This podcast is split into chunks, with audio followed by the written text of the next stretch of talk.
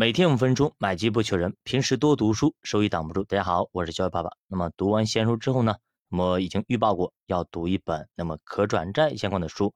那么现在呢，这个时点，二零二二年的四月份啊。那么现在这个时点呢，布局可转债应该是一个非常不错的机会。所以说，找来了我二零一九年读过的一本书，叫《可转债魔法书》。那么这个可转债真的一个非常好的一个工具啊。等你学完之后，你会发现，哇，这个。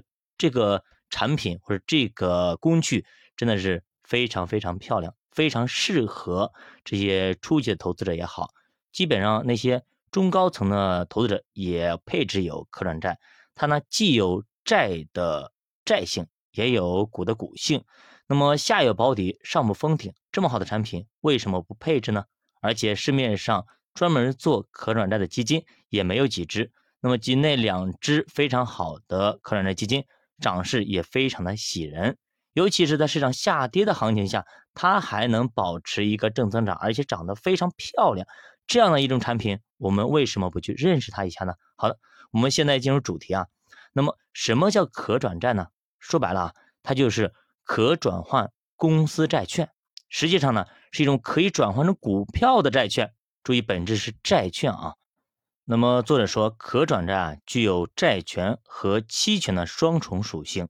持有人呢，既可以持有债权到期，让借钱的公司到时候还本付息，也可以呢在约定的时间内转换成股票，享受股利分配或者说资本增值，既有股性又有债性。对投资者来说啊，它就是一个保证本金的股票。有没有一点心动呢？但是呢？可转债也不是哪哪都好啊，它有一个问题，就是它的固定利息通常是非常非常低的。我们以前已经说过啊，属于低息债券有多低啊？百分之一到二，所以投资者大概只能够用它保住本金，而通过债券属性还本付息，应该赚不了什么钱。国内目前通常也就是一到二左右，一般超过二的很少。那么在国际上更惨，通常是零。那么我们反过来说啊，融资的上市公司其实就是拿未来股票的涨幅来勾引你，这样的话，它的利息负担就大大降低，它可以用很便宜的钱去融资。如果你不用可转债融资，而用普通的债券，现在一般融资成本要到八到十了，一下子多了六个点啊，对吧？六到七个点，八个点。如果要融资十个亿，一年就要多还六千多万呀。在股市的牛市里头，可转债会随着股票一起往上涨；在熊市的时候呢，可转债会随着股市一起往下跌。但是它的下跌是有个底儿的，那就是保本儿。投资者只要不转股，就可以一直拿到还本付息。那么到时候会给到你呢两个点左右，甚至不到的一个利息。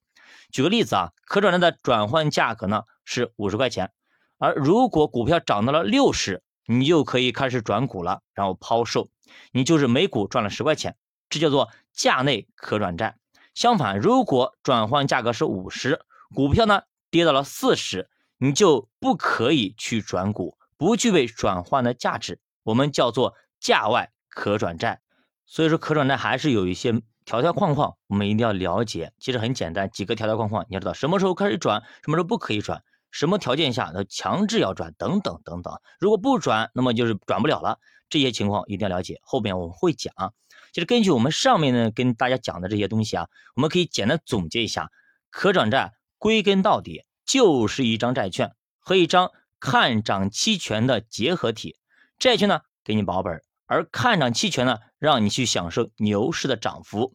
只要股票价格涨过了转换价。后面可转债的价格就是随着股票的价格一路上涨。作者举了个招行的例子啊，二零零四年十一月，招行转债约定转换股价是九块三毛四，后来不断的分红送股下调转股价，最后转股价被调到了四块四毛二。两千零六年牛市爆发，招行股价最高涨到了九块五毛五啊，这个时候抛售能够翻倍的利润啊。而当时可转债已经涨到了一百七十六啊，所以说如果直接卖掉可转债，能够赚百分之七十六的利润；如果拿到可转债退市再卖出，那么能够得到一百六十九块钱。相当于不到两年赚了百分之六十九的收益，还是相当厉害的。所以说我以前说过嘛，可转债如果是你拿的好，赚钱也是非常牛逼的。总之呢，熊市里来买可转债，到牛市里不翻一倍都不好意思跟人说话。那么这个时候有个问题啊，似乎呢在熊市里买股票，那么你拿到牛市里也是不止翻一倍，对吧？所以问题的关键不是说是不是可转债，而是熊市里买和牛市里卖。不管你买的是可转债还是股票，到时候牛市都可以涨很多。那么可转债的价值在哪呢？其实就在于它能给你保本、保底，保证你不赔钱。很多人不是银行去买理财吗？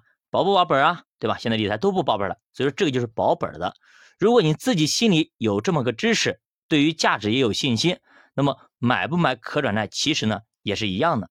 所以说这样看来啊，可能可转债主要是给那些意志不坚定、受不了亏损。可能对于投资的认知还不是很清晰，还想要享受牛市收益，但是呢又不想亏损本金的人准备的，至少呢能保证你不赔钱。所以你现在去银行里看那些大那大爷大妈都问我买这东西保不保本啊，对吧？他最看重的就是我的本金不要受损失。最坏的情况呢就是持有到可转债到期，到时候牛市没有来，然后呢你被上市公司占了便宜，那么以很少的利息几乎是白用了你的钱，但是呢。你以为他们就偷着乐吗？其实并不然。即使这么占便宜，那些公司还觉得不够，他们会占尽你的便宜，他们会尽量促使你转股啊。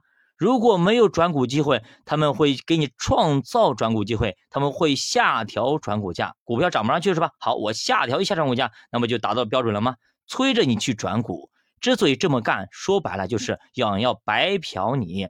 给你转了股之后，你就不是他们的什么叫债权方了，就是说他本来是借你的钱，现在你转股之后，你是他们的股东，到时候你赔钱你赚钱跟他们半毛钱关系都没有，他们这个钱也不用还了。那么有没有可能可转债跟企业债一样会爆雷呢？最后让我们血本无归呢？到底会不会呢？我们下节再继续接着讲。教爸读书陪你一起慢慢变富，我是教爸，下期见。如果大家对投资感兴趣，可以点击主播头像，关注主播新品团，跟主播一起探讨投资智慧。再见。